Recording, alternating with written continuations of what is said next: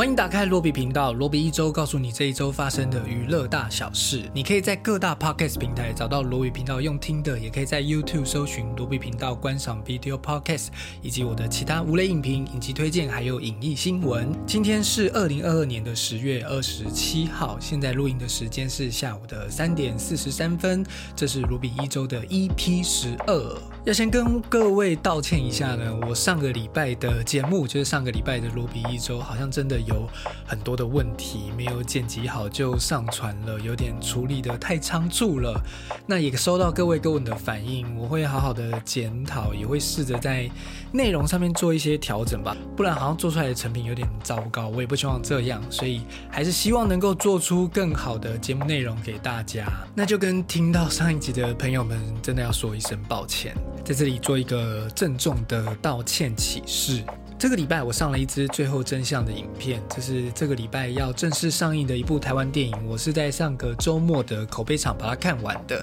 很好看，可以去看一下。然后我把达莫的后半段给看完了，正在努力写稿当中，希望可以顺利。嗯，不要说快，就希望可以顺利的跟大家见面。稍稍讲一下我看完达莫的心情好。我觉得最后几集剧情稍微有点平淡，没有中间来的那么的刺激精彩，但是可以感受得到，就是一个影集它的好处就是它可以从不同角色的视角。对视角来诉说一个故事，你可以看到更完整的面相和观点。因为最后几集就比较把重心放在其他角色身上来看达莫这个人对他们的影响，还是很精彩，但就没有达莫杀人的过程了，这样 就没有那么多血腥的场景了。接着我们进入到一周新闻的时间，这是十月二十二号到十月二十八号的新闻。第一则新闻是谢盈萱谢错剧组被糗拍《熟女的天堂》。这是上个周末第五十七届金钟奖颁奖典礼结束之后的一些后续新闻。那当天发生了一件观众最印象深刻的事情，就是在影后最佳女主角颁奖的时候，以《四楼的天堂》还有《熟女养成记二》双料入围的那个谢颖轩，她在得奖上台之后却谢错了剧组，因为她是《四楼的天堂》得奖的，但是她谢词里面却讲到了要感谢《熟女养成记》的。编剧，然后就下意识脱口而出了一个 fuck 啊，就看到台上非常懊恼的他，幸亏旁边的钟欣凌就神救援了，在跟观众讲说这是今晚金钟的最高潮，化解了当下的一些尴尬。随后呢，谢颖轩也跟四楼的天堂导演致歉，然后也在脸书上面表示自己做了不好的示范，请大家原谅，就是不应该讲出这个脏字来的。那他还原当时的情况，就是只知道听到了自己的名字，但是脑筋一片空白，然后只知道要跟其他的女主角们、入围者们打招呼，根本不知道不清楚我上台是为了哪一出戏。那《淑女养成记二》的导演严艺文呢，在一个访问当中，《淑女养成记》的导演严艺文也分享了自己曾经以两部戏入围了迷你剧集的最佳女主角奖项，所以他上台得奖的时候也傻愣愣的问说：“我到。”到底是哪一出戏得奖的？就是真的会有这样子的事情啦。严艺文就分享了他有这样子的经验。他被问到说《熟女养成记》这么精彩，会不会有第三季呢？则是表示说可能过几年吧，现在还不知道还能写什么，所以我们暂时应该是看不到《熟女养成记》第。在这里呢，也很开心，很恭喜谢颖萱拿下了最佳女主角的奖项。另外也很开心，想要跟大家分享的是，就是我在大学的学姐李信也拿下了最佳女配角的奖项，非常开心。谢颖轩的经纪人陈振川也在脸书上面发文讲到说，谢颖轩私下为人是一个工作上面极度自虐严厉的人。接下来也很期待谢颖轩要主持金马奖典礼的主持工作会有什么样子的表现。我想他应该一定会提醒得奖者不要谢错了剧组。以过来人的身份这样子，好，下一则新闻是亨利卡维尔证实回归续演超人，客串黑亚当横扫全球票房。好，所以这是一个新闻已经爆出来了，所以我们不算爆雷了哈。就是《黑亚当》在上个礼拜上映之后，登上了全球的票房冠军，在台湾呢也破了六千万的新台币的票房。然后有去看这部电影的观众，应该都有留到最后，看到最后那一点点片尾的段落彩蛋吧。我们看到了久违的超人亨利卡维尔出来。那亨利卡维尔最近也在 IG 上面亲自透露了一个讯息，就是他要正式的跟大家宣告，我将回归饰演超人这个角色。他表示，在黑亚当的这个客串只是一个开始，并且感谢大家的耐心等待，保证这些等待一定会值得的。新闻也讲到说，他在拍黑亚当的客串片段的时候，正在英国拍摄猎模式，还必须要跟剧组请假，但是要保密，不能说他要去干什么，并且他特别选择了。这个超人钢铁英雄的戏服，就是他第一次穿上超人的那一套戏服，来呈现这个角色。他觉得，因为那套服装带有着怀旧感，站在那里可以让他享受那一刻，对他来说是很重要，职业生涯当中最重要的一个时刻。有机会再穿上它的感觉是非常的棒的。接下来还有一个小小的悬念，就是导演查克·斯奈德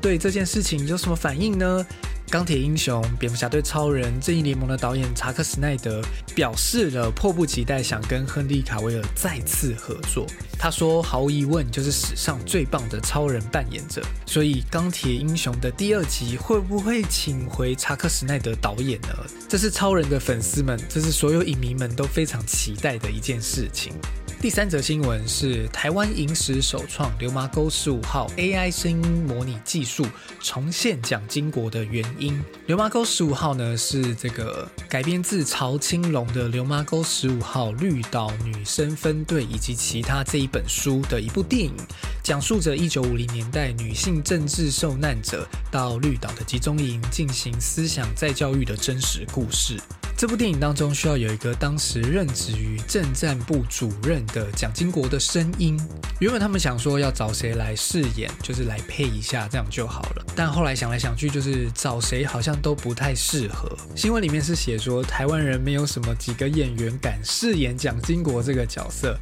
我觉得还好吧，应该没有那么严重。但他们后来就想说，我们用 AI 电脑技术去重建蒋经国的声音，就找了一些语音的资料，开发出了蒋经国语音的一个 AI 合成系统。所以现在你只要打什么字上去，然后就可以用蒋经国那时候的声音去讲出这句话来，听起来是挺有趣的一件事情哦。所以搞不好。以后可以开放出来给大家去二创这个东西，我不知道有没有这么赶的一件事情。然后也显示出了这一部电影当中具有一个这么强大的科技团队做了这件事情。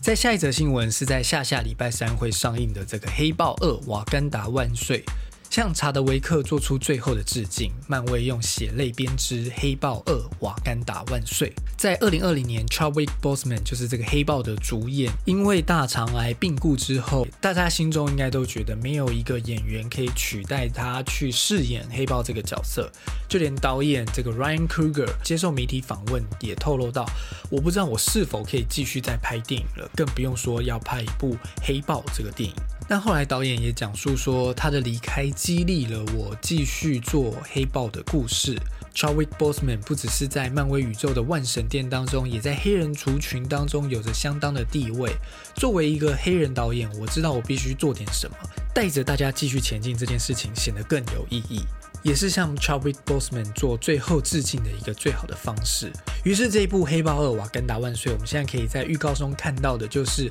他会从 Chadwick Boseman 饰演的这个 T'Challa 去世之后开始。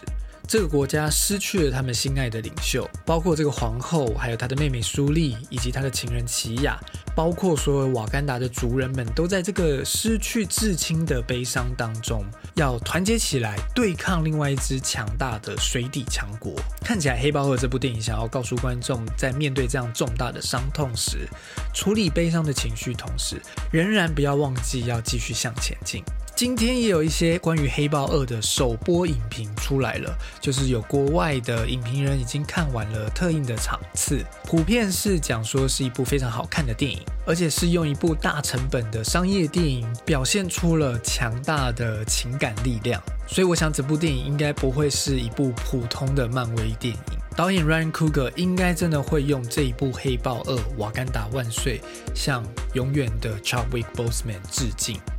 下一则新闻是华人夫妇再出驱魔任务，《丽英宅四》确定启动，温子仁的御用编剧回归操刀。那这则新闻呢，就是讲到说，《丽英宅》系列的正传续集《丽英宅》第四集呢，即将确定会推出。那这是有写了第二集、第三集《丽英宅》的大卫·莱斯利·强森·麦高卓瑞克，名字真的这么长。继续为这个剧本操刀，就是他来编写第四集的剧本。跟温子仁合作密切的他，同时也是《水行侠》以及明年要上映的《水行侠》续集的编剧。在去年暑假推出的这个《猎鹰仔》的第三集是《恶魔逼我的》，据说这个成绩是在同步上线串流的情况之下卖的相当的好的。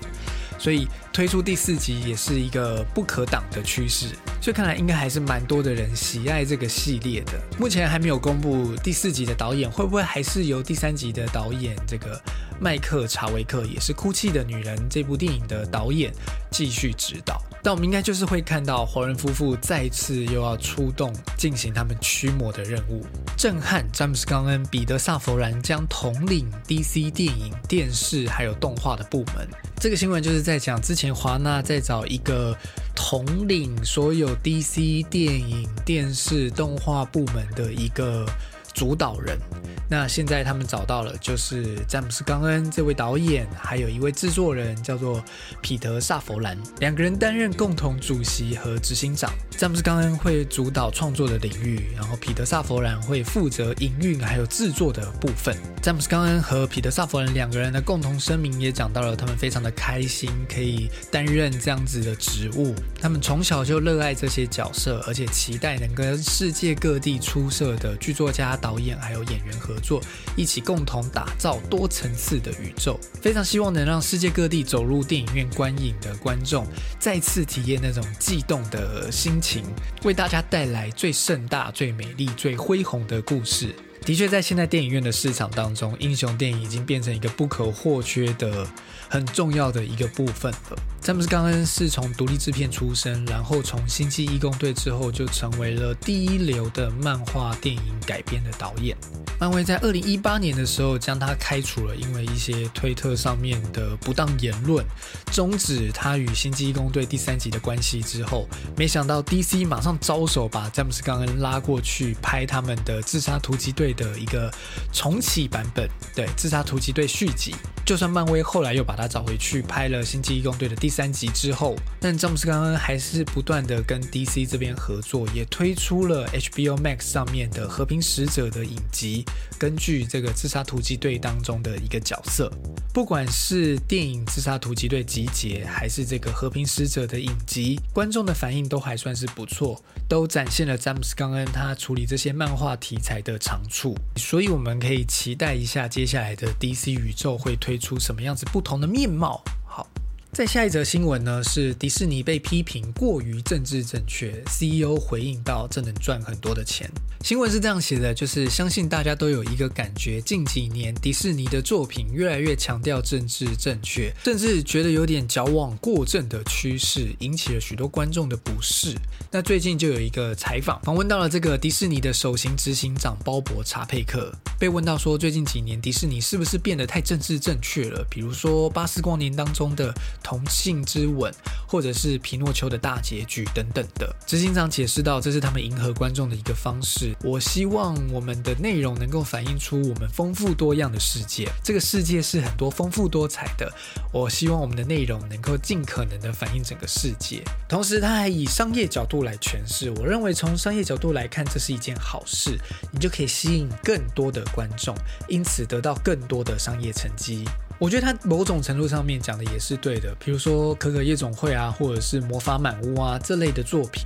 都不再是传统白人世界的一种童话故事了。那也得到了很成功的成绩，好像可以做出更海纳百川的一种样貌吧。他还说到，迪士尼希望能够将不同群体的人聚集在一起。看着迪士尼城堡的时候，你不需要想站在政治正确的那一边，而是站在美好的事物身边。这是我们共同的信念。我们希望透过多样化的故事和角色来做到这一点。不知道大家对迪士尼最近做的这一些改动有什么样子的想法？我自己是觉得，如果是在像《巴斯光年》那样子新的故事里面有一些不同的角色，我是觉得很认同的。比如说像小美人鱼变成黑人这样子的事情，好像就有点太超过了。OK，来我们讲下一则新闻：黑木瞳登金马电影大师课教表演。这是金马奖的系列活动，是金马电影大师课今年迈入了第五年。也是疫情之后最多重量级的影人来台湾会参加的这一个电影活动，其中包括了亲自来台讲授的这个许鞍华，还有失之愈合，以及日本奥斯卡影后黑木瞳，这三位应该是本人会来到台湾，可能会参与金马奖的颁奖。除了这三位之外呢，还有《绝命毒师》的系列编剧彼得古尔德，四重奏的编剧板垣裕二。还有得到韩国大众文化奖的《黑道律师》纹身的编剧朴宰范，以及《It》还有福尔摩斯系列的王牌制片人林伟，同时还有获得奥斯卡提名的香港艺术指导奚仲文，这些重量级的大师都会来参加今年的金马电影大师课。许鞍华导演呢，将会举桃姐叶德娴的例子，还有黄金时代汤唯的例子。从选角到拍摄，还有准备演员的导演功课，讲述这些东西。而第三次来到台湾的柿之愈和导演将会讲述说他近年拍摄《婴儿转运站》啊等等的外语作品的国际合制的这些经验。那黑木瞳则会分享他四十年来表演生涯的一些累积啊，精彩的演绎各种角色的复杂心境。OK，好，看听起来蛮让人期待的。接着是本周的芯片介绍，我们一样从线上串流的部分开始讲起。第一部是 Netflix 上面的《死亡天使》，这是一个惊悚片，改编自真人真事。主演的两位主角呢，则是杰西卡·崔斯坦还有艾迪·瑞德曼这两位大明星。呃，这个叫做《死亡天使》The Good Nurse 的这部电影，大致是在讲杰西卡·崔斯坦是一个富有同情心的护理师，他每天在加护病房里面的工作非常的辛苦累人。结果他认识了一位新同事，由艾迪·瑞德曼饰演的这个同事，两个人一起值班的过程里面，培养出了一些感情来。也让主角对自己的生活重拾了希望，也让主角对自己的生活重拾了希望。结果没想到几个病人相继的离奇死亡，而后来调查出来，主要的嫌疑犯就是他的这位好同事。所以他会如何面对这样子的情况？好。另外一部呢是很惊喜会出现在 Disney Plus 上面的一部电影，叫做《树劫》。呃，树是那个民宿的树，劫是劫难的那个劫。那这部电影是在美国前几个礼拜口碑很好的一部恐怖电影。它叫做 Barbarian，好，之前还在说，哎，台湾好像没有一个正式的翻译，也不知道哪个片商会发行它。没想到原来是在 Disney Plus 上面会看到它，就是在讲说一个年轻的女生到底特律去参加一个面试，她订了一个 Airbnb。结果却发现这个房子里面已经有另外一个人进来了，所以这个房间被两个人 booking 了。那他们后来就决定一起住在这里住一个晚上，反正就结束了。结果没想到，除了这个意外出现的多一个房客之外，还有更多可怕的事情在这里面发生着。在下一个应该是 Netflix 的一个爱情电影，叫做《宇宙恋曲》。这个电影的主角是一个才华洋溢的钢琴家，他得了红斑性囊疮，在对抗疾病的过程当中。却爱上了自己的一个医生，那，大概是这样子的一个故事。在下一部还是一个 Netflix 的电影，叫做《西线无战事》，这是代表德国要角逐明年奥斯卡最佳国际影片的这一部代表的电影，叫做《西线无战事》。那当然，它是一个听起来你大概就知道它是一个战争电影，由知名的德国导演爱德华伯格执导，改编自这个同名的反战小说名著《西线无战事》。我好像有听过这个名字，但不知道这里面在讲什么。这个剧情简介是说，《西线无战事》叙述第一次世界大战期间一名年轻的德国士兵在西部战线的经历。战争一开始的满腔热血，最后如何冷却成绝望和恐惧。保罗和军中的同袍全都亲身经历，他们身在壕沟当中，必须为自己和彼此的性命而战。听起来是还蛮值得一看的一部德国电影。再下一部是一个《恶魔兄弟》，是一个美国的动画电影。这个动画故事出自创意鬼才亨利·谢利克，还有制作人乔登·皮尔。在讲一对诡计多端的恶魔兄弟找上了一位很难搞的少女，请她帮忙召唤他们到人间来。过程笑料百出，充满稀奇古怪事情的一个停格动画电影。再下来是影集的部分啊，这是 Netflix 的影集。第一个是《极乐魔戴托罗之珍奇柜》。这个影集我已经看了两集了，都还蛮不错的。它应该是根据最近那个万圣节的关系，所以它是这个礼拜推出，然后每一天会上两集新的内容。这是极乐魔戴托罗这个导演担任统筹的一个影集，收录了八个恐怖题材的故事，所以每一集都是一个单独的故事，感觉就是一个吉勒摩戴托罗的爱死机器人的状态吧。好像是这样子的感觉，想要让大家度过一个惊心动魄的万圣节。再下一个则是 Disney Plus 的一个动画影集，叫做《星际大战：绝地传奇》。这是一个只有六集的绝地故事，口碑听说非常的好，是一个星战粉丝看完之后会掉泪的动画影集。那每一集好像也是一个单独的故事，讲述不同的主角，包括了阿苏卡还有库杜伯爵，算是有点介绍他们怎么成为了我们后来熟知的那个角色。再下一个也是一个 Disney Plus 的影集，叫做《天才神秘会社》，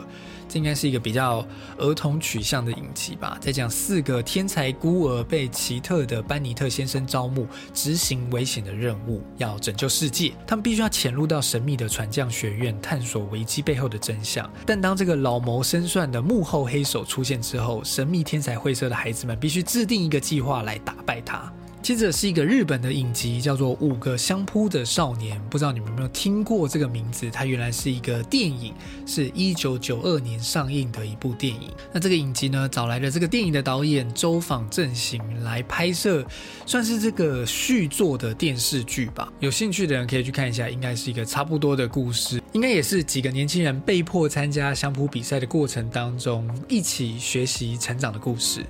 再下来是一个 Netflix 的独家的影集，叫做《他和他的他》，三个他都是女字旁的他。这是一个华语的惊悚剧集，由卓立这位导演指导，主演的呢是徐伟宁，她饰演女主角林晨曦。为什么要用一个跟别的女明星名字同音的一个名字呢？她是时尚杂志认证的十大成功女性。然后有一天，她从车祸醒来之后，整个世界变了样，原本的男朋友变成了另外一个人。然后这个男朋友是一个警察，正在调查着一个关于晨曦高中化学老师遭到杀害的案件，听起来就是一个悬疑惊悚，然后有着让人摸不清发生了什么事情的那种电视剧。那徐伟宁在这里面同时要饰演两个身份，听起来还挺有趣的。而且他说会谈到什么职场性骚扰啊、约会暴力啊等等的社会议题，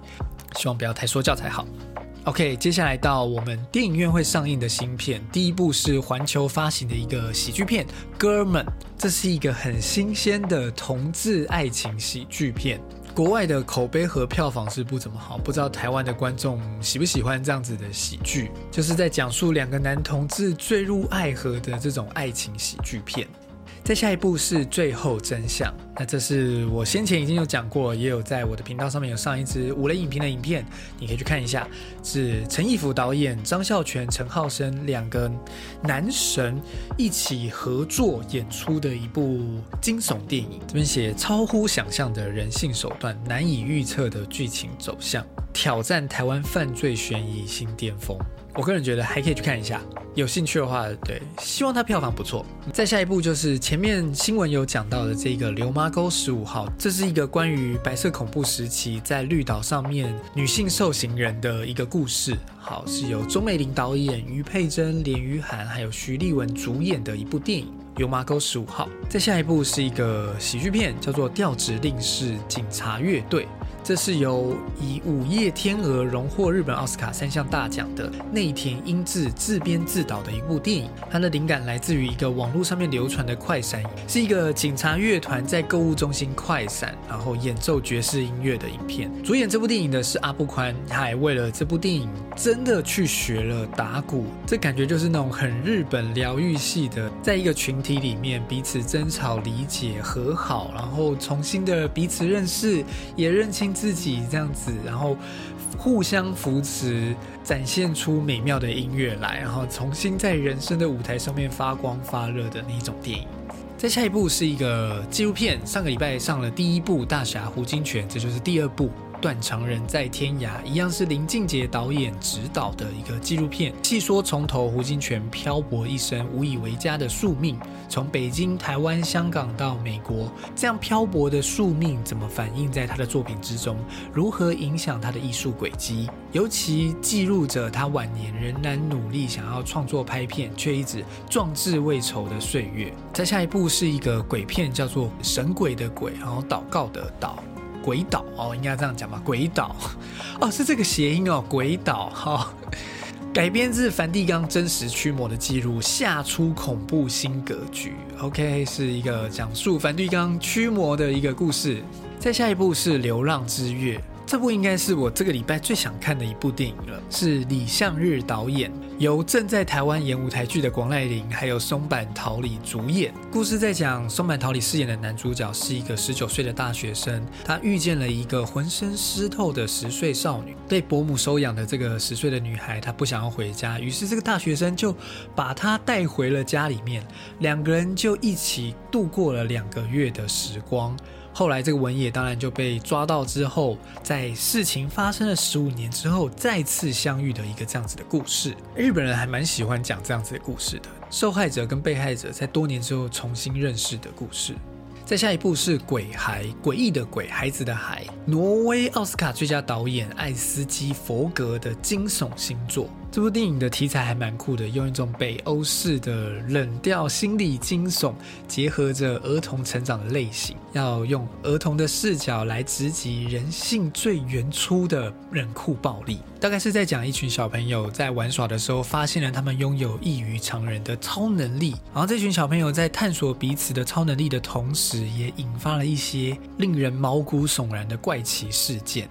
再下一步是逃出风暴，这是改编自真实事件。一对瑞士情侣在二零一一年七月在巴基斯坦被塔利班绑架囚禁八个月的故事。剧情在讲一对情侣自驾小巴，要沿着亚洲丝绸之旅上面旅行，路途上面在巴基斯坦就遇到了圣战士绑架并且关押。塔利班原本只想要以他们交换大笔的赎金和作为跨国人质交换的筹码，两个人最后是否能够成功的逃脱出来呢？是一个惊心动魄的跨。国营救的电影，再下一部是一个韩国的喜剧电影，叫做《孝子当老大》。这是一个韩国合家观赏的温馨爆笑强片，在南韩上映之后得到了新片的票房冠军，也被媒体评为是喜剧复仇者联盟的一个疯狂喜剧惊悚犯罪电影，挺有趣的类型。最后一部是这个《信用诈欺师 J.P. 英雄篇》，这是这个系列电影的最新的续集，一样是由长泽雅美、东出昌大还有小日向文世主演的这个《信用诈欺师》。以上这就是一周新片的部分，希望大家都能找到喜欢的电影去欣赏。本期节目就到这边，喜欢这个节目请给我五星好评，或者是在 YouTube 上面按个赞。我们下一集节目再见了，拜拜。